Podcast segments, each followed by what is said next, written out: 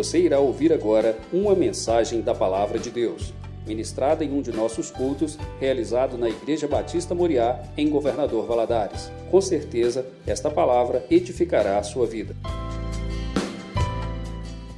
Abra sua Bíblia lá no livro de Daniel, porque a pergunta da aula passada foi a respeito disso. A pessoa escreveu assim: no capítulo 9 de Daniel, versículo 26, fala sobre o líder escolhido por Deus, que será morto, e fala sobre a destruição do templo. E também, e da destruição do templo também. Na parte B desse versículo, fala que o fim virá como uma enchente, trazendo guerra e destruição. Essa destruição está se referindo à grande tribulação ou ao período que estamos vivendo? Entenderam a pergunta? Então vamos lá no capítulo 9, do versículo 26. Capítulo, versículo 26. Depois das 62 semanas, será cortado o ungido e não será mais. É um líder que vai ser morto? Quem é o ungido? Jesus. Nós temos que ter muito cuidado com essa Bíblia da linguagem atual. Porque não é um, apenas um líder, é um ungido. Jesus, está em letra maiúscula na minha Bíblia, a sua também está? Será cortado o ungido e não será mais. E o povo do príncipe que há de vir destruirá a cidade e o santuário. Esta, esta profecia, ela acontece no ano de 70 da era cristã. 70 depois de Cristo. Quem é que é esse príncipe? Tito. Ele vem e destrói o templo em Jerusalém. Ele usa, na minha versão, ele vai falar que foi como uma inundação. Ô irmãos, quem mora na ilha sabe o que é uma inundação, não sabe? O que é uma inundação? Ela vem tomando conta de tudo destruindo tudo que vem pela frente. O Daniel usa esta palavra para descrever o nível da destruição que foi. A terra dos judeus, Jerusalém foi destruída, foi assolada no ano de 70 depois de Cristo.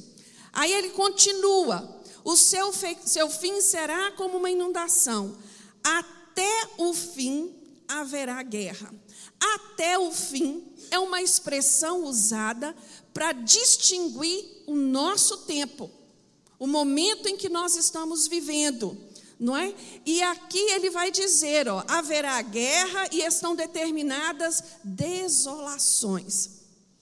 Nós vimos na aula passada as 70 semanas de Daniel.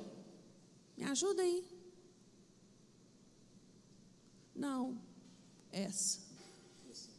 Eu quero vê-la aqui também, Júnior, por favor. Nós vimos as 70 semanas de Daniel e foi explicado a nós que estas 70 semanas, elas são, que Daniel, foi revelada a Daniel, elas são a coluna do edifício. A Daniel foi mostrado um todo. E a João, lá na ilha de Pátimos, foi mostrado os detalhes. É tão importante nós entendermos este, esta estrutura da visão de Daniel, para nós entrarmos nos eventos finais e você ir entendendo um por um. Nestas 70 semanas, qual é o momento em que nós estamos vivendo? O intervalo da sexagésima nona semana a septuagésima. Nós estamos aqui neste tempo, até o fim. Neste tempo que nós nos encontramos, a era da igreja, quem inaugurou a igreja, irmãos? Jesus. Jesus inaugurou a igreja, ele estabeleceu a igreja. Lá em Atos 1, é, é, Atos 2, nós vamos ver o Espírito Santo capacitando esta igreja. No capítulo 4, nós vamos ver estes homens e mulheres proclamando o Evangelho com poder e graça, revestidos pelo Espírito Santo. Então, nós estamos neste momento aqui, era da igreja, era da graça. Neste período, a história de Israel está suspensa. Mas nós não podemos pensar que o Senhor esqueceu de Israel, porque todos os pactos estabelecidos ao povo de Israel serão cumpridos. Então, enquanto a igreja estiver na terra, quem está sendo tratado, quem está sendo cuidado é a igreja. É a igreja. Então, por que, que nós temos tanta certeza disso? Quando olhamos para a Bíblia, todas as promessas feitas têm sido cumpridas uma a uma, não tem? Eu acho lindo lá em Gênesis, no capítulo 15, se eu não estou enganada, Deus vai falar com Abraão que a descendência dele iria peregrinar pela terra, que a descendência dele iria ser escrava em terra estranha, estranha e que a descendência dele ficaria lá 400 anos. 400 anos. Havia um propósito de Deus. Isso aconteceu ou não, irmãos? Aconteceu. Durante esses 400 anos do povo de Deus ali, eles foram guardados e protegidos por aquela nação. E foram multiplicando, e foram multiplicando. Quando Jacó chega no Egito com seus filhos, era uma família grande. Quando ele sai, ele era uma nação. Então, nós vamos entendendo na Bíblia que todas as promessas que o Senhor fez, elas têm sido cumpridas paulatinamente, não tem ficado uma. Então, nós não temos dúvidas sobre a volta de Jesus. Nós não temos dúvidas de como isto vai acontecer. É lógico, irmãos, que existem detalhes que nós não conhecemos porque a própria Bíblia vai dizer isso a nós. Mas, estudando a palavra de Deus, nós entendemos que os principais acontecimentos escatológicos, eles seguirão uma ordem. Como nós vimos nas 70 semanas, nós estamos no período da igreja. Logo a seguir o período da igreja, vem o arrebatamento. O arrebatamento ele vai inaugurar uma série de eventos que Apocalipse vai se incumbir de escrever. Assim que a igreja é arrebatada para encontrar com o Senhor nos ares, dá-se início ao período da grande tribulação, que durará sete anos. Enquanto na terra acontece a tribulação, ela é dividida em dois períodos, três anos e meio e três anos e meio. Os três primeiros três anos e meio, o primeiro três anos e meio é um, uma falsa paz, um acordo estabelecido ali, mas os outros não.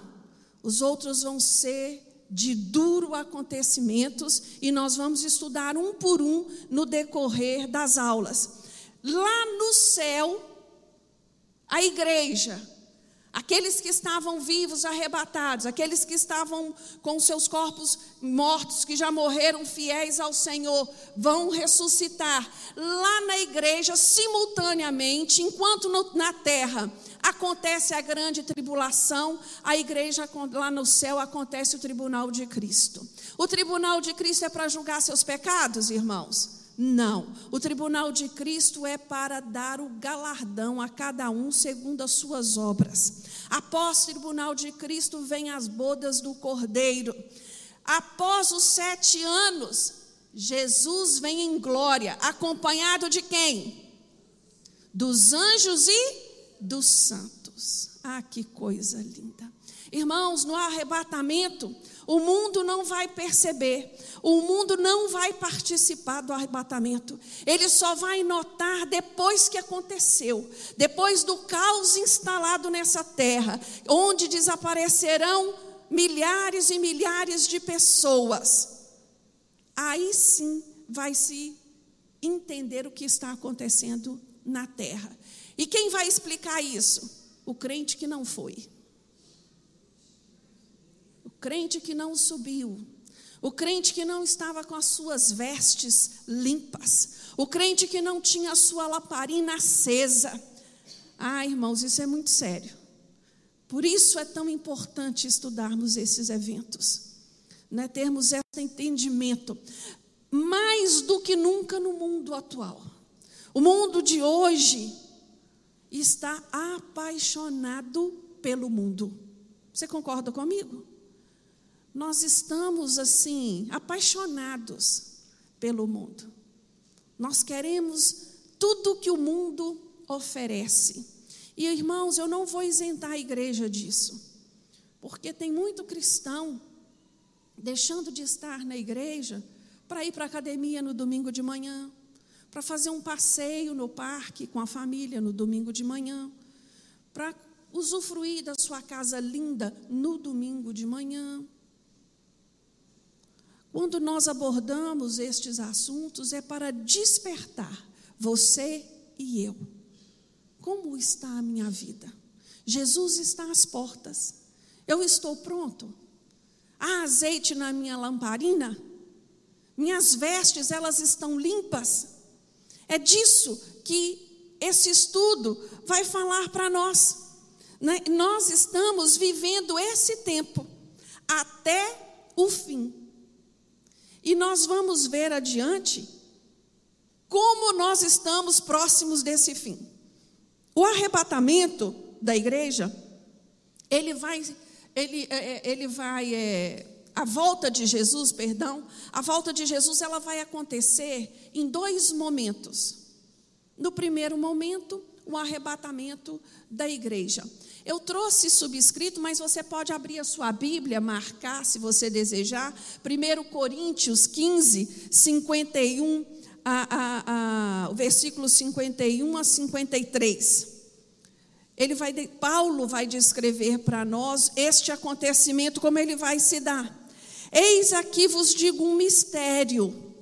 Na verdade, nem todos dormiremos, mas todos seremos transformados num momento, num abrir e fechar de olhos, ante a última trombeta, porque soará e os mortos ressuscitarão incorruptíveis, e nós seremos transformados.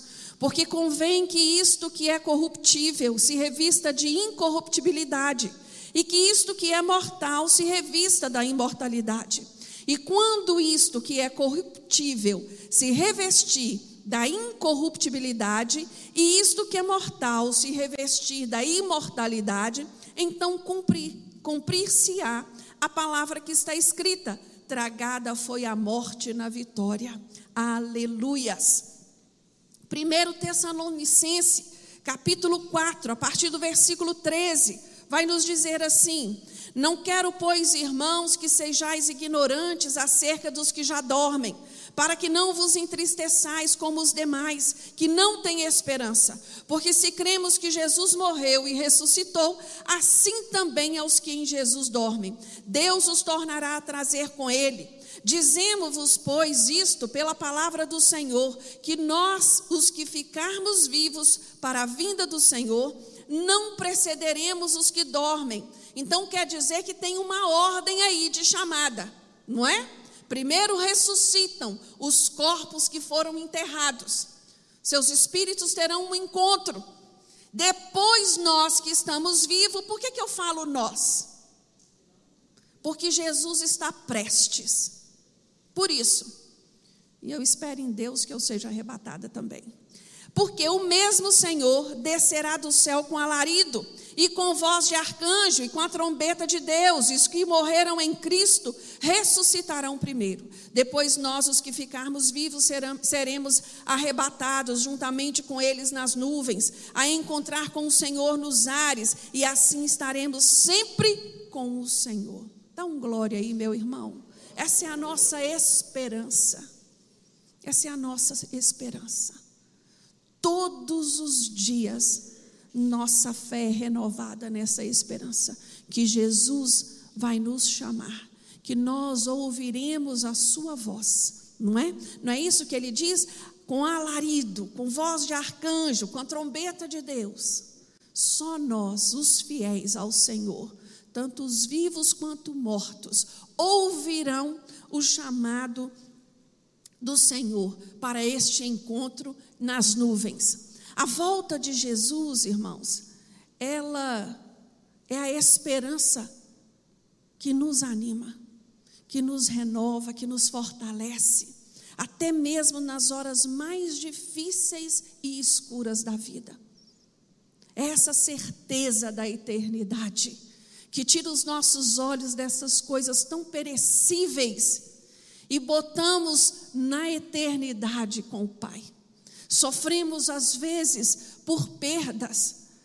Nós somos humanos e frágeis, mas quando nós temos a compreensão do que está reservado para nós, a gente se levanta, a gente se junta e pensa: o que é isso diante de tudo que Deus tem preparado para nós?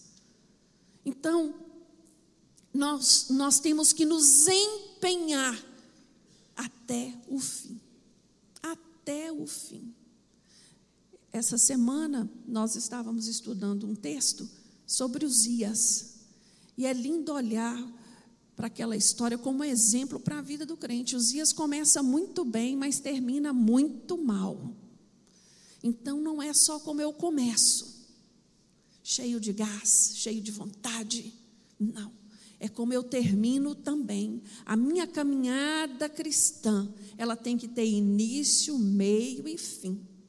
Eu tenho que buscar de Deus estabilidade para perseverar em aguardar o Senhor me chamar.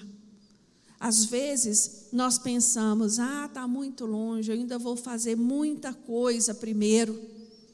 Mas nós não temos tempo, não, irmão, porque ninguém sabe. Jesus pode voltar a qualquer instante ou ele pode te chamar a qualquer instante.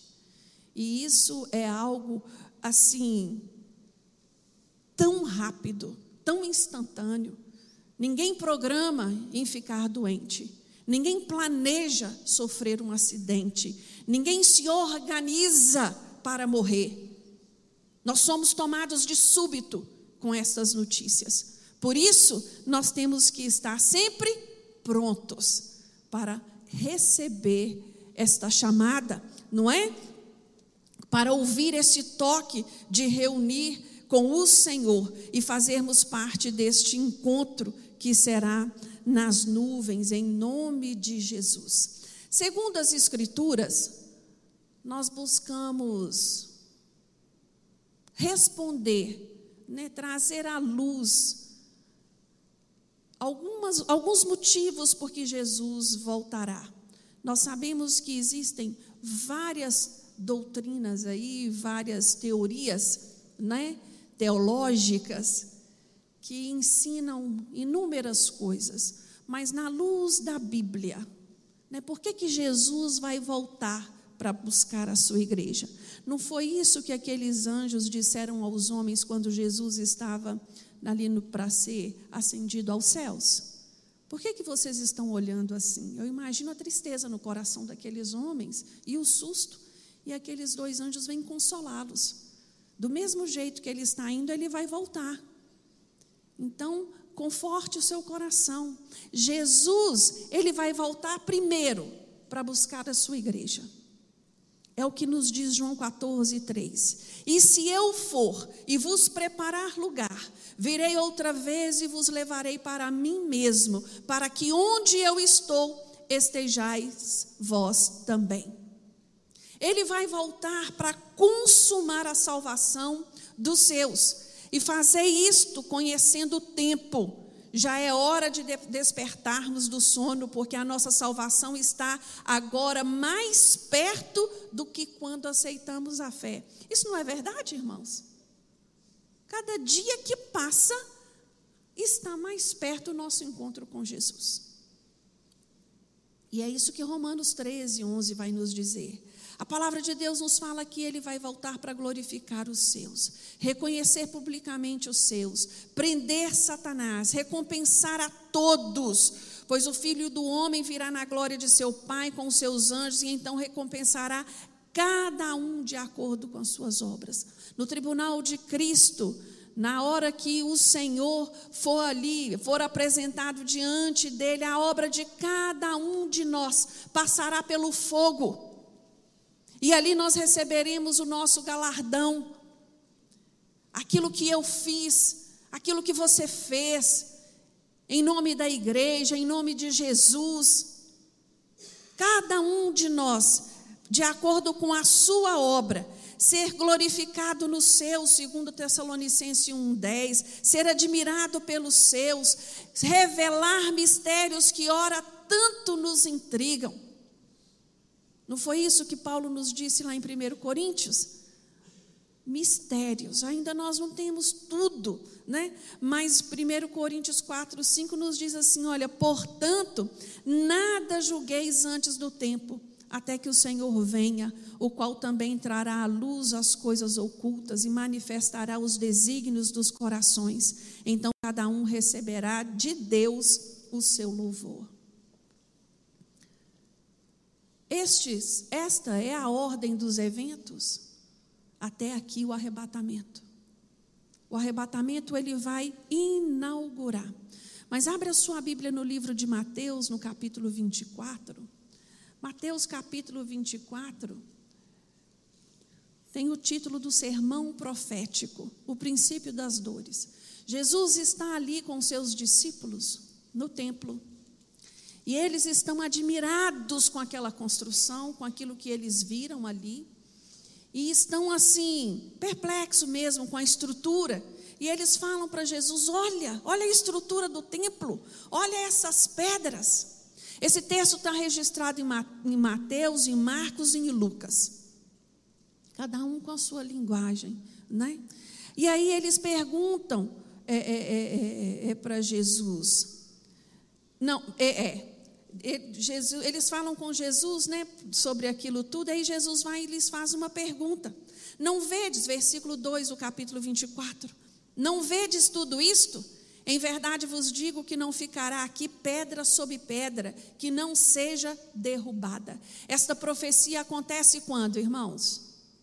Vamos lá, alunos de, de EBD. 70 depois de Cristo, não é? E estando ele assentado no Monte das Oliveiras, os discípulos em particular lhe pediram: Dize-nos quando acontecerão estas coisas e que sinal haverá da tua vinda e do fim dos tempos? Nós vemos aí três perguntas distintas, não é? Dize-nos quando acontecerão estas coisas, que sinal haverá da sua vinda e o fim dos tempos. Então, nós vamos estudar agora alguns sinais que Jesus relatou aqui né, que ele deixou claro para chamar a minha atenção e a sua, que nós deveríamos estar atentos, né, porque estes sinais existem, porque está aí acontecendo, e é muito importante que eu e você tenhamos entendimento que estes sinais, desde que o mundo é mundo, ele existe. Só que a maneira como ele é apresentado é que vai nos chamar né, a atenção. A palavra de Deus nos diz que os sinais serão em cima no céu, embaixo da terra, na vida religiosa, social e moral dos povos, sinais entre o povo judeu, sinais na política mundial e sinais entre o povo de Deus. Sinais entre o povo de Deus. Então nós encontramos sinais, eles querem dizer o quê? Fatos preditos e que aconteceram, né? Não são histórias fictícias. São sinais, fenômenos previstos por Jesus e que verdadeiramente têm acontecido na consumação dos séculos, né? A cada século nós vamos vendo uma intensificação de tudo o que está predito por Jesus. E, e, e e no livro, de, no capítulo 24, no versículo 8, ele vai dizer assim: olha, todas estas coisas, que nós vamos ver uma, uma a uma, né, são o princípio das dores. O princípio das dores. Há um autor que ele vai, ele escreveu um livro chamado Contagem Regressiva para o Juízo Final. Ele chama Hal Lindsey. E ele vai falar com muita propriedade sobre isso, porque Paulo lá em 1 Tessalonicenses 5:3, ele vai falar, ele vai usar essa expressão também. Quando disserem a paz e segurança, então lhe sobrevirá repentinamente destruição, como as dores do parto. Quando a mulher está grávida e ela sente um incômodo, ela sente uma dorzinha, é sinal de que o neném está nascendo? Nem sempre. Nem sempre. O sinal de que o neném está nascendo é a intensificação das dores. Quando os espaços entre entre como é que é o nome? Contração vai encurtando, quanto menor é o espaço, mais próximo está de Jesus voltar.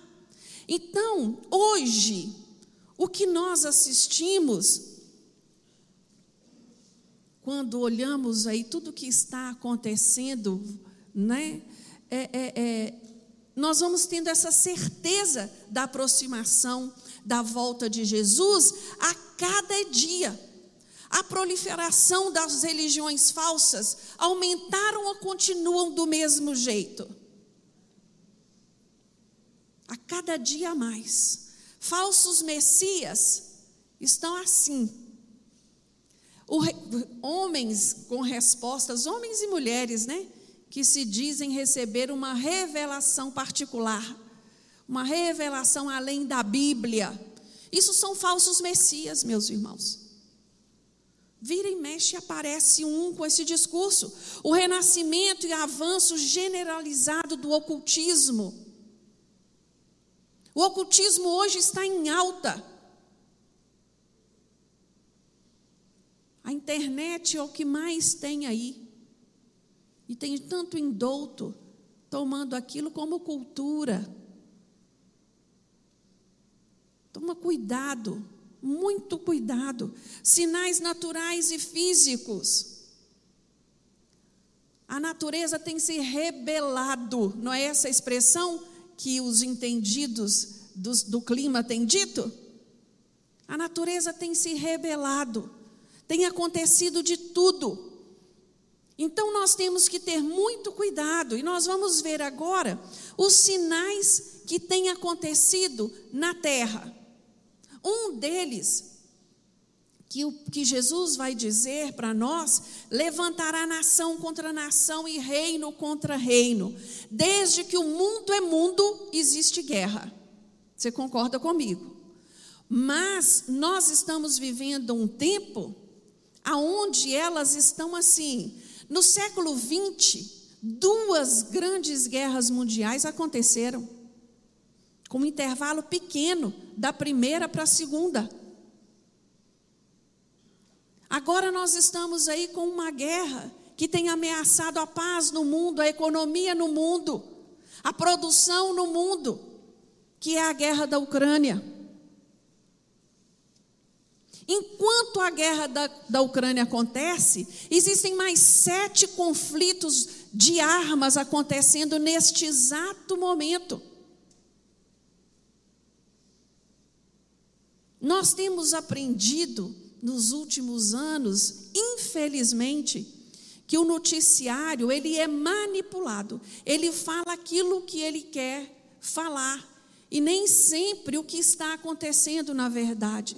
Nós não ouvimos falar do que está acontecendo na Síria mais. Nós não ouvimos falar o que está acontecendo no, na Etiópia, no Iêmen. Nós não ouvimos vários desses, desses conflitos armados que estão acontecendo. A gente não ouve falar mais. Mas ele não deixou de existir. Tem homens lutando contra homens, tem, tem catástrofes naturais acontecendo de uma maneira desmedida nós, valadarenses, somos testemunha ocular destas catástrofes. Desde 1990, a partir de 1990, houve um despertar na, na, na, na ciência sobre o aquecimento global e começou-se uma busca mesmo de monitorar, de prestar atenção no que estava acontecendo nos eventos né, é, é, é, naturais, as catástrofes naturais, e ali começou a, a um, um, um olhar diferente que até então não tinha Né? Se você for fazer uma pesquisa rapidinho na internet, num site de confiança, você vai ver como que isso tem aumentado de uma maneira assustadora. Terremoto, maremoto, é, tsunami. Eu vou falar para vocês, perdoem a minha ignorância, eu fui saber o que era tsunami quando aconteceu aquela no Japão que foi noticiada e filmada e publicada com toda com toda a riqueza de detalhe. Ah, nunca aconteceu tsunami antes? Claro que sim. Só que não era na proporção que hoje as coisas acontecem, né? E nem circula da maneira que circula. Dentro dessas catástrofes naturais, nós podemos é, colocar as enfermidades. Em 1980, surgiu uma epidemia seríssima que foi a AIDS. A AIDS matou, em questão de um ano ou dois, se eu não me engano, registro da OMS, 3 milhões de pessoas. E ela mata até hoje, né? Lógico, numa proporção menor, porque hoje tem um medicamento que controla isso.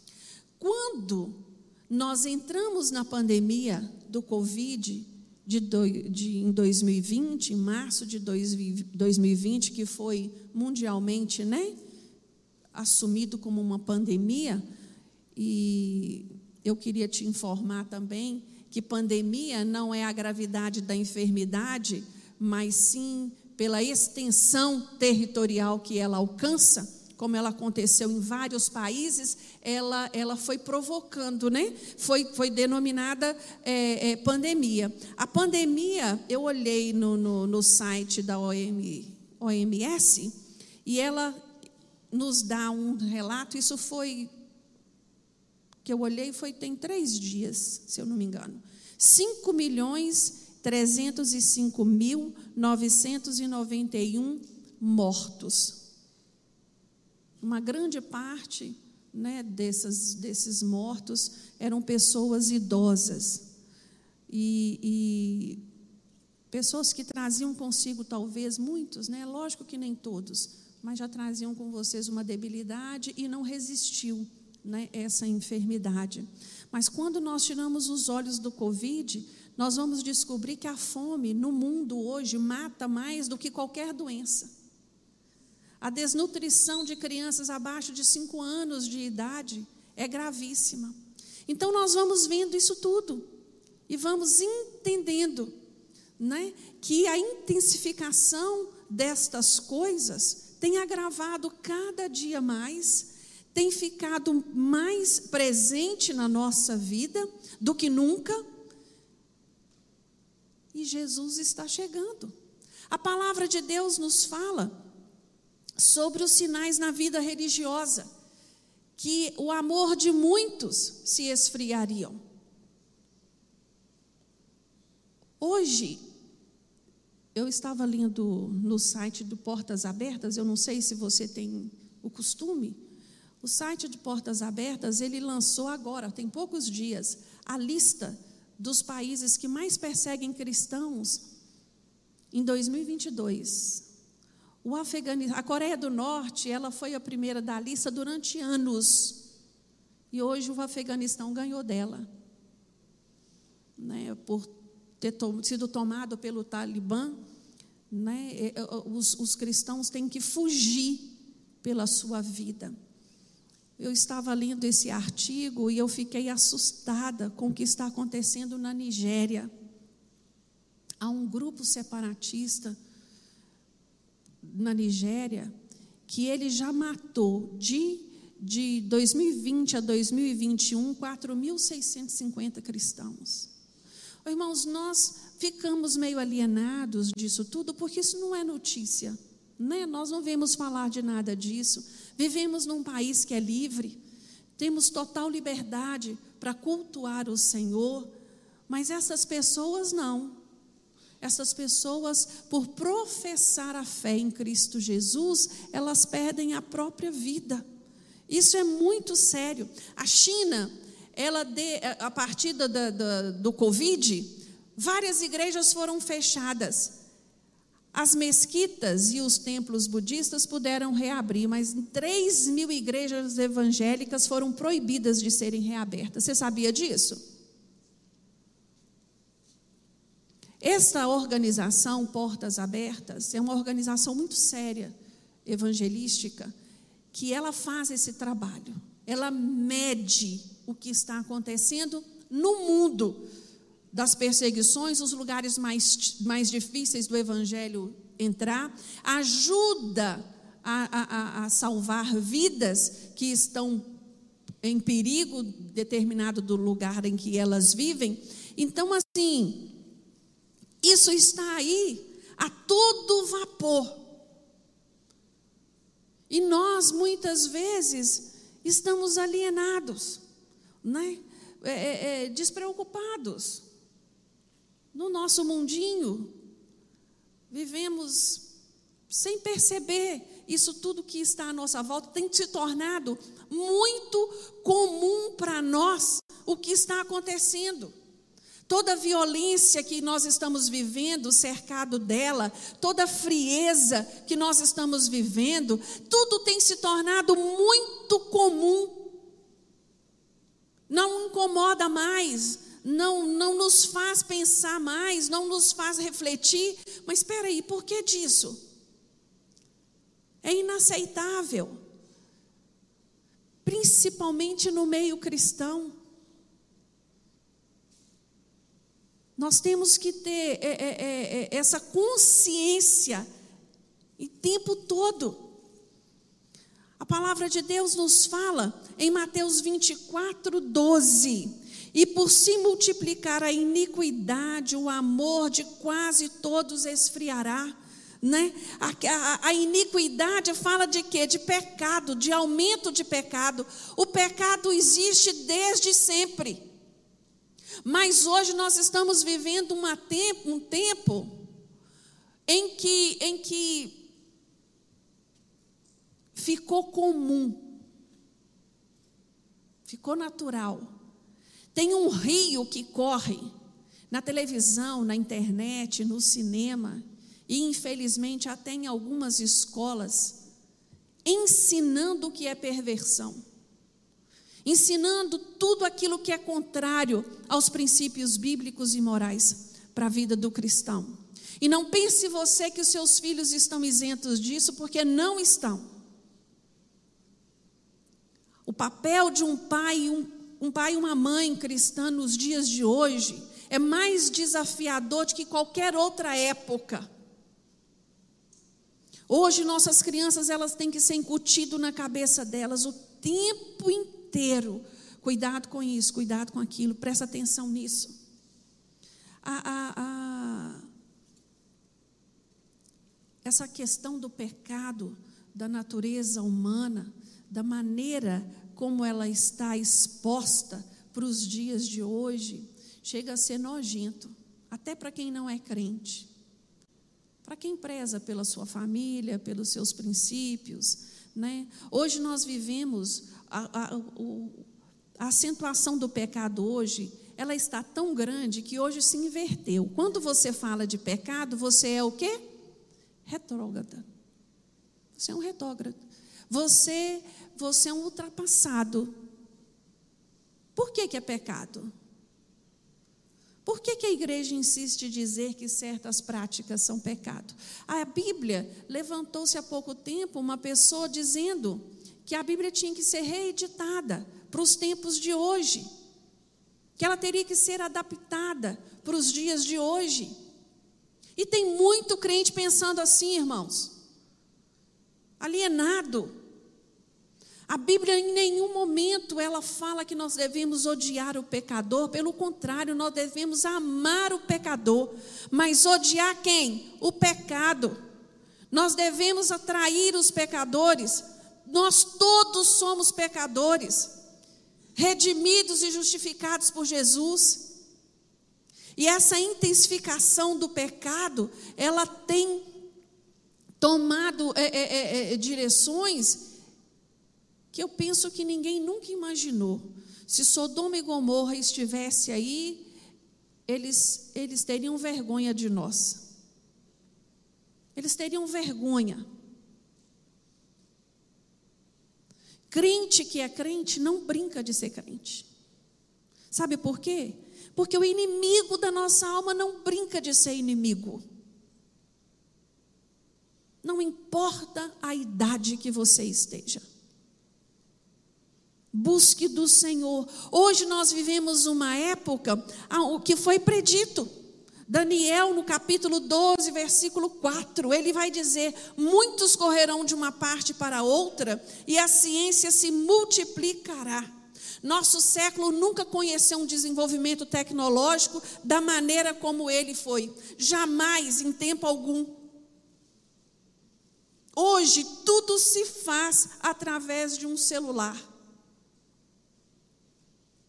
Eu estava dando aula um dia desse atrás no curso de teologia e eu estava comentando com os alunos que quando lançaram uma máquina fotográfica, não sei se você se lembra, ela era pequenininha, mas ela, você via a foto. Era uma máquina digital. Você podia ver antes de clicar se a pose estava boa e tudo. Eu ganhei essa, essa máquina de presente do meu irmão. Eu tenho um irmão que ele é super tecnológico, tudo que é novo assim atrai.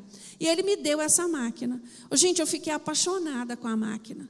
Com menos de dois anos, o celular já saiu com essa, com essa ferramenta para tirar foto e a minha máquina ficou em desuso. Por quê? Porque ela tinha que ser revelada a foto. E aqui a gente vai vendo os mais velhos a evolução de tantas tecnologias que quando inaugurou criou um espanto para nós, criou um, algo assim maravilhoso e questão de tempo. Essa geração não sabe o que é isso, porque a cada ano sai um celular melhor do que o do outro, do que o ano anterior. E assim nós estamos vivendo nessa evolução e nessa insatisfação, porque é lindo quando Daniel vai prever isso, ele fala: muitos correrão de uma parte para outra, para outra. As pessoas têm imigrado, as pessoas têm saído dos seus, das suas cidades, dos seus países, buscando outras coisas em outros lugares, que elas poderiam ter aqui, se se esforçassem um pouco mais. Abrem mão da família, abrem mão do convívio, abrem mão de talvez nunca mais ver um ente querido porque escolheu, Valadares, por exemplo, escolheu, grande parte aqui escolheu viver nos Estados Unidos. Minha mãe tem uma funcionária, tinha né, uma funcionária boa de serviço, que resolveu ir para para os Estados Unidos com a família, o marido e as duas filhas. Fizeram esse caminho ilegal. Quando chegaram lá nos Estados Unidos, o marido dela, ele era vaqueiro. Há 12 anos ele trabalhava na mesma fazenda. Ele entrou em depressão. Ele não dava conta da mudança trágica que a vida levou. E ela sozinha, e ela sempre ligando para minha mãe: Dona Irene, ora por mim, me ajuda, eu não sei o que eu vou fazer. E não tem escolha de voltar. Penhorou a casa, vai voltar para onde? não pensou, né? não, não ponderou, não pesou. E assim estão vivendo muitos, insatisfeitos, de um lado para o outro. Se eu morasse na beira da praia, eu ia ser feliz. Se eu morasse no mato, eu ia ser feliz. Se eu morasse, meu irmão, seja feliz aonde o Senhor te plantou. Dê fruto aonde o Senhor te plantou. Presta atenção nessa insatisfação da alma. Toma muito cuidado. Estes sinais é, é, é, é, são sinais de uma vida que se preocupa apenas com o material. Né? Os sinais na vida moral, a palavra de Deus nos fala em Lucas 17, 28. Como também aconteceu nos dias de Ló: comiam, bebiam, compravam, vendiam, plantavam e edificavam. O capítulo 19 de Gênesis vai dizer o que aconteceu na, na cidade que Ló vivia. A vida moral daquela época era deprimente. E nós conseguimos superar isso. Nós conseguimos colocar isso no bolso. A sociedade do dia de hoje. Tudo em prol da liberdade. A liberdade do sexo, a liberdade de, de, de, de pecar, né? Só que ninguém fala para você que você, quando vai por esse caminho, a última coisa que você vai ser é livre. A última coisa que um viciado é, é livre. Ele é prisioneiro do seu vício. Livre é aquele que olha para a droga, para a prostituição, seja lá qual que seja o pecado, e ele sabe dizer não. Eu não faço. Eu, a minha escolha não é essa. Esse é verdadeiramente livre. Porque ele consegue se posicionar diante da situação a qual ele está vivendo. A palavra de Deus nos fala em 2 Timóteo 3, de 1 a 4. Ela vai falar sobre esses sinais da vida moral. Na carta de 2 Timóteo, no capítulo 3, do versículo 1 a 4, nos diz assim: Sabe, porém, isto: nos últimos dias sobrevirão tempos difíceis, pois os homens serão amantes de si mesmos, gananciosos, presunçosos, soberbos, blasfemos, desobedientes a pais e mães, ingratos, profanos, sem afeição natural, irreconciliáveis, caluniadores, sem domínio de si, cruéis, sem amor para com os bons, traidores, atrevidos, orgulhosos, mais amigos dos prazeres do que amigos de Deus. Que sociedade é essa que nós estamos descrevendo? A do século de, do primeiro século da igreja? Nós, é um, é, é, é um raio-x do homem hoje. Isso é muito sério. E a Bíblia, eu amo a Bíblia. Eu estava conversando sexta-feira com um irmão e nós estávamos nos deleitando a respeito da Bíblia, porque a Bíblia ela não poupa ninguém. Ela aponta defeito, ela aponta qualidade e ela fala para mim para você: não existe desculpa para você, não. É possível sim andar em santidade, é possível sim servir a Deus, apesar deste mundo como se encontra.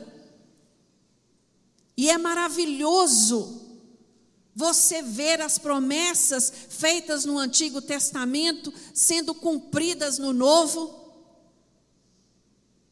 E assim nós vamos sendo alimentados, nós vamos sendo é, é, edificados, e nós temos que tomar cuidado que a previsão para essa sociedade, para quanto mais chegar a volta de Jesus, ela pior vai ficar.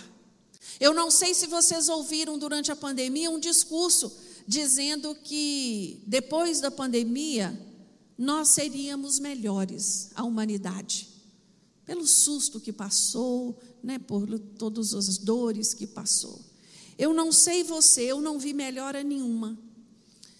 Seguindo a nossa lista de sinais, Jesus chamou a atenção para que eles olhassem para Israel. Né? Jesus, ele, ele vai dizer para que nós olhássemos, Mateus 24, 32, a figueira. Aprendei agora esta parábola da figueira. Quando já os seus ramos se renovam e brotam folhas, sabeis que está próximo o verão. Nós sabemos que a figueira é a figura de Israel. Em 1948, desde o ano 70 depois de Cristo, o povo judeu se espalhou. Nunca mais foi nação. Depois, em 1948, a ONU assina um decreto que tremendamente lindo. Foi um brasileiro que deu lá a assinatura, o voto Minerva, para que isso acontecesse. Israel foi reconhecido como nação e foi dado a ele um local, o local dele de origem, onde ele está hoje. Né? E, e, e Jesus chamou a nossa atenção para que nós olhássemos para esta figueira. Desde 1948, os judeus estão retornando. Os judeus estão retornando. Os judeus estão retornando. O brotar de folhas da figueira simboliza essa restauração nacional. Mas tem que haver também uma restauração espiritual desse povo. Então, irmãos, o tempo dos gentios, ele começa ali quando os judeus rejeitam Jesus, inaugura a igreja e está até o dia de hoje. A palavra de Deus, ela é muito clara a respeito destas profecias. Há uma profecia em Zacarias 7,14 que fala assim: Espalhei-os com um turbilhão por entre todas as nações que eles não conheceram. Tem judeu, tem colônia judaica no Brasil, tem colônia judaica na França, tem colônia judaica nos Estados Unidos, tem colônia judaica em tudo quanto é lugar que você possa imaginar. E este povo, a cada tempo que passa, eles têm sentido o desejo de retornar para, os, para Israel.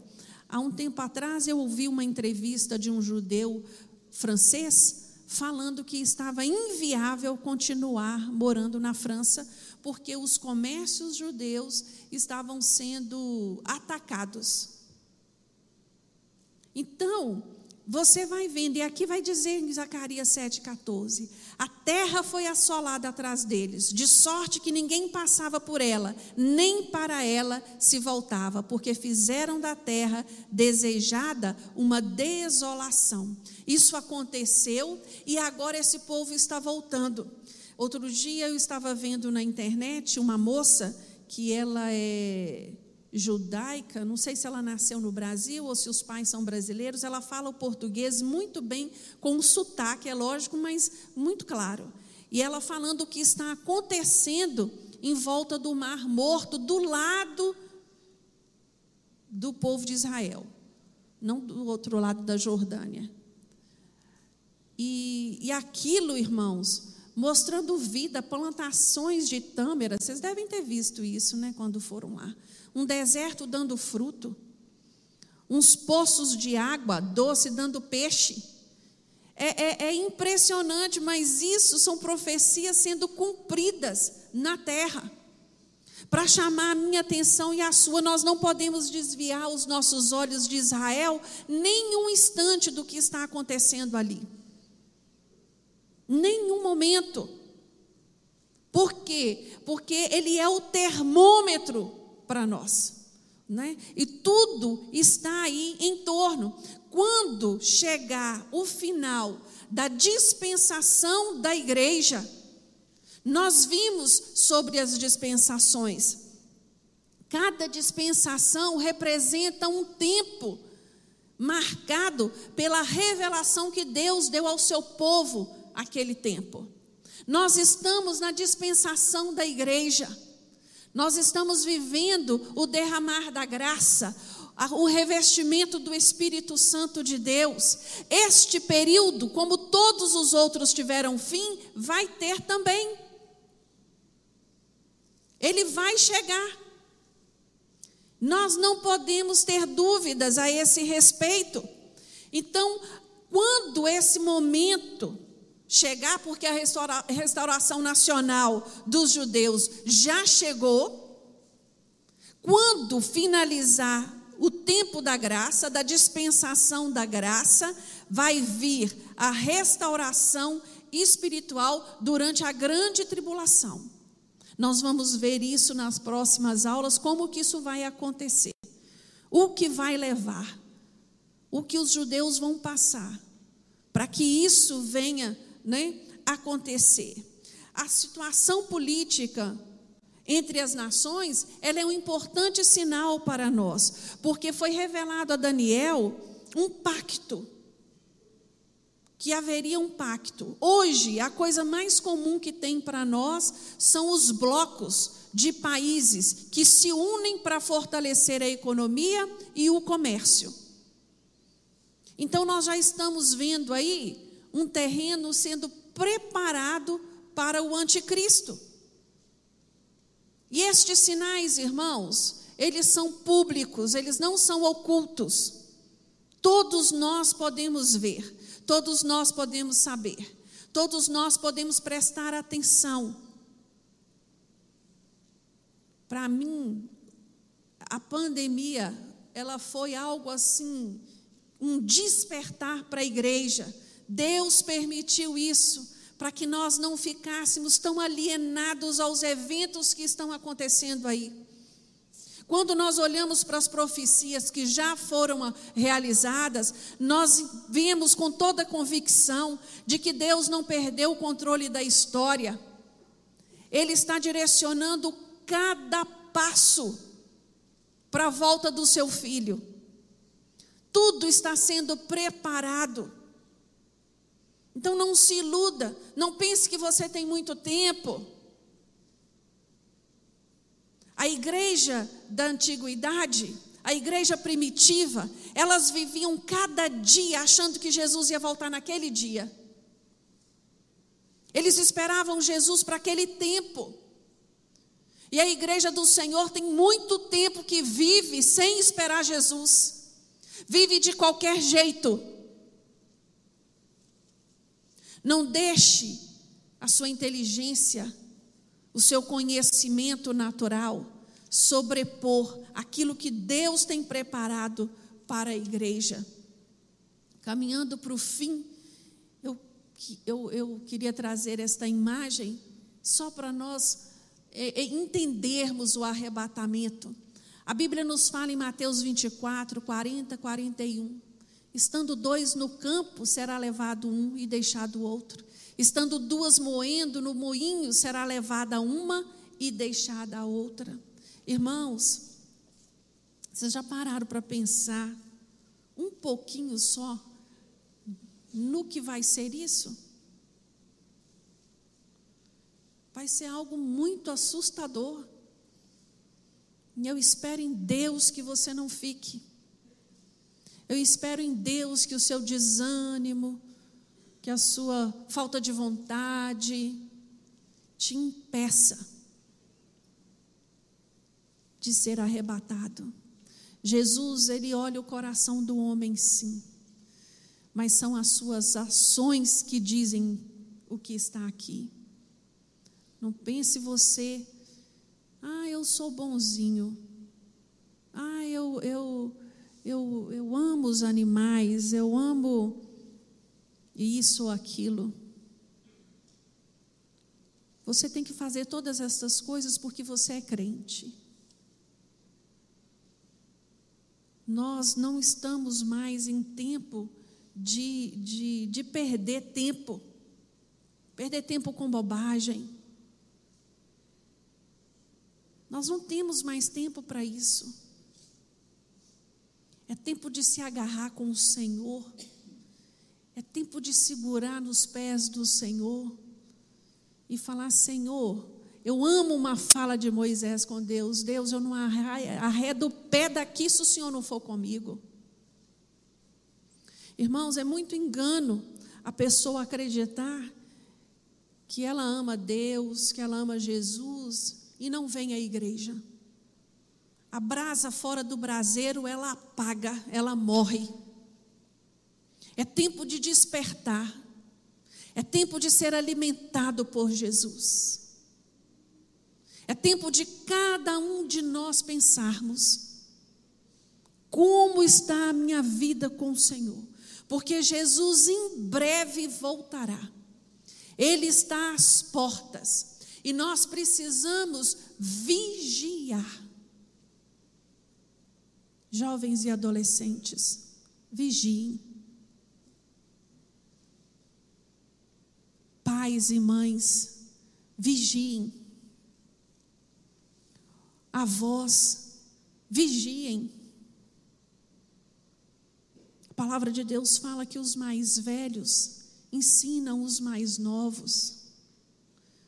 Sejam idosos prudentes, que tenham palavra boa para aconselhar os netos, para admoestar, para dizer: você está fazendo falta, cuidado.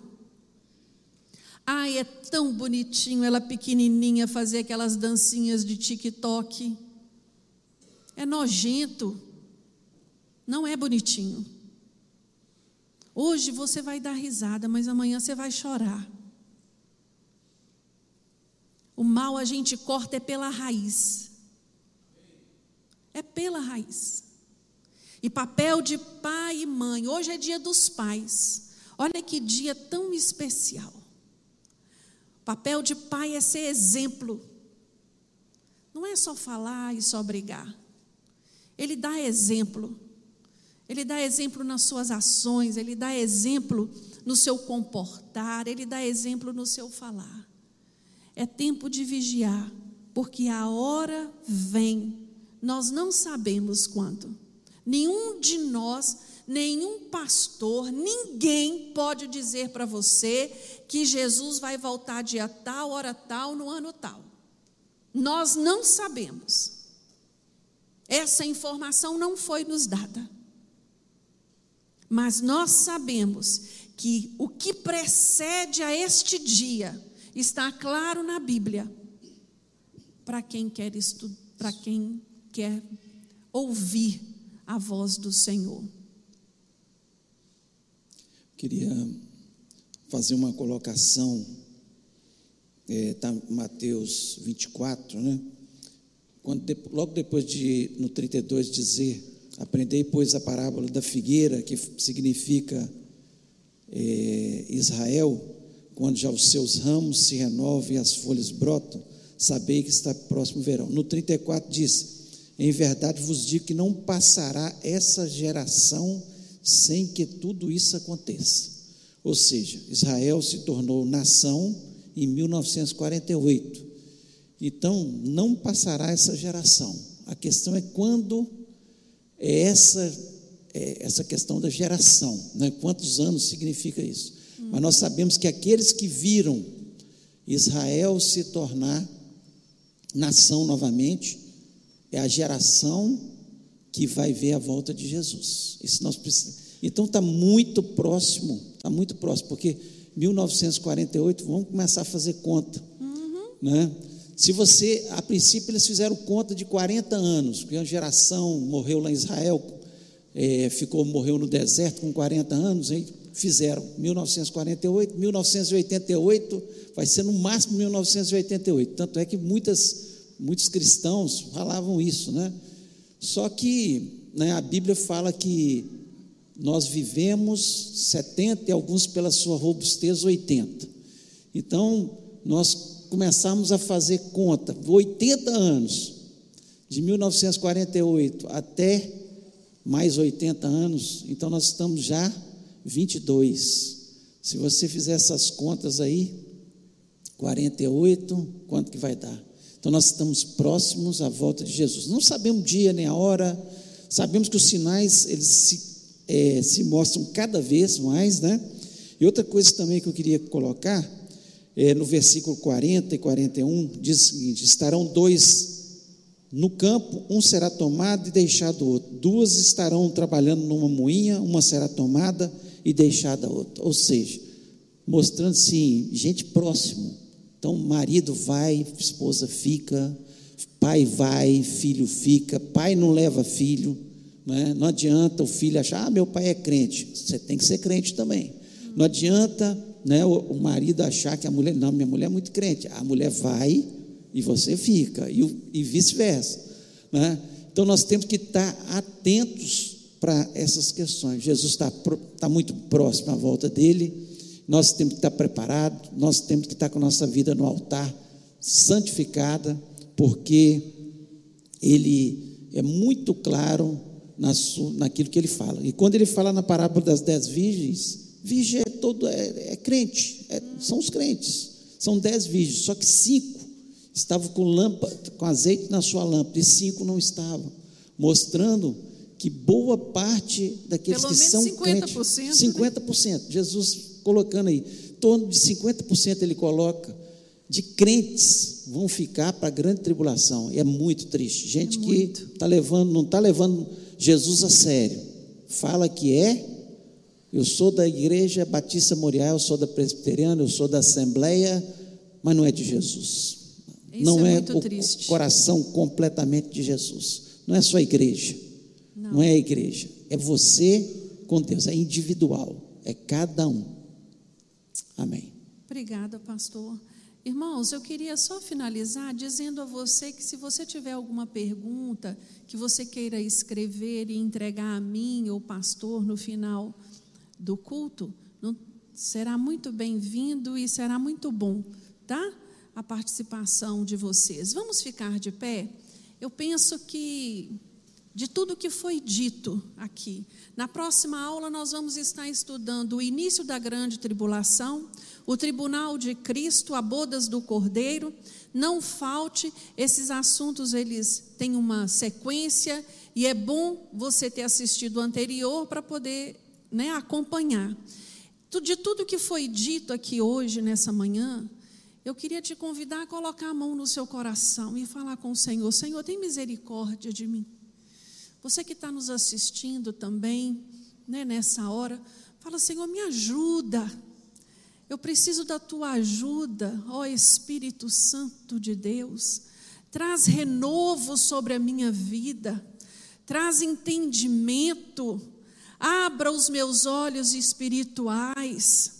Me tira dessa zona de conforto, desse comodismo que tem me impedido de continuar. Ah, Deus, dá um despertar que é só o Senhor que pode dar. Senhor, meu Deus, nós aqui reunidos como igreja do Senhor, nós clamamos nesta manhã, meu Deus, pela tua misericórdia sobre as nossas vidas. Ajuda-nos, Senhor, quanto cristãos.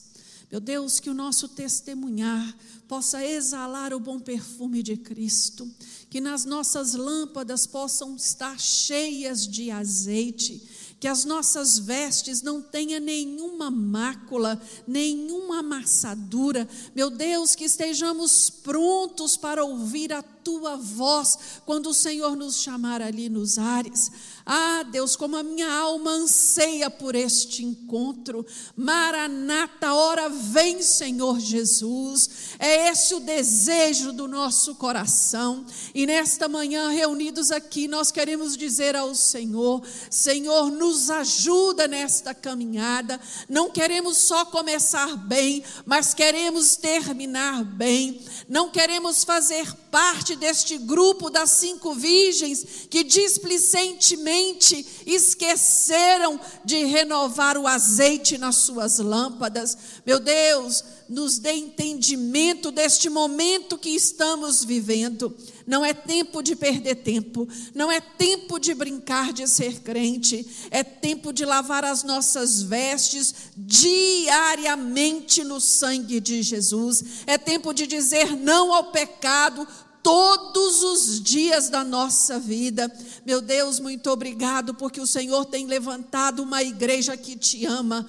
Obrigado, Senhor, porque o Senhor tem fortalecido as famílias, tem dado entendimento do que é servir a Cristo. E nesta hora eu quero pedir em favor, meu Deus, dos homens desta igreja, os pais. Ah, Deus, reveste estes homens com a tua unção sacerdotal. Meu Deus, tem muito homem displicente, acorda, incomoda através de sonhos. Mostra, Senhor, aos teus filhos a importância do tempo em que eles estão vivendo. Meu Deus, é necessário testemunhar Jesus, é, necess, é necessário falar de Jesus, é necessário viver Jesus no nosso dia a dia. Por isso nós te pedimos, meu Deus, nos ajuda. É o que oramos ao Senhor, no nome de Jesus. Amém. Deus abençoe.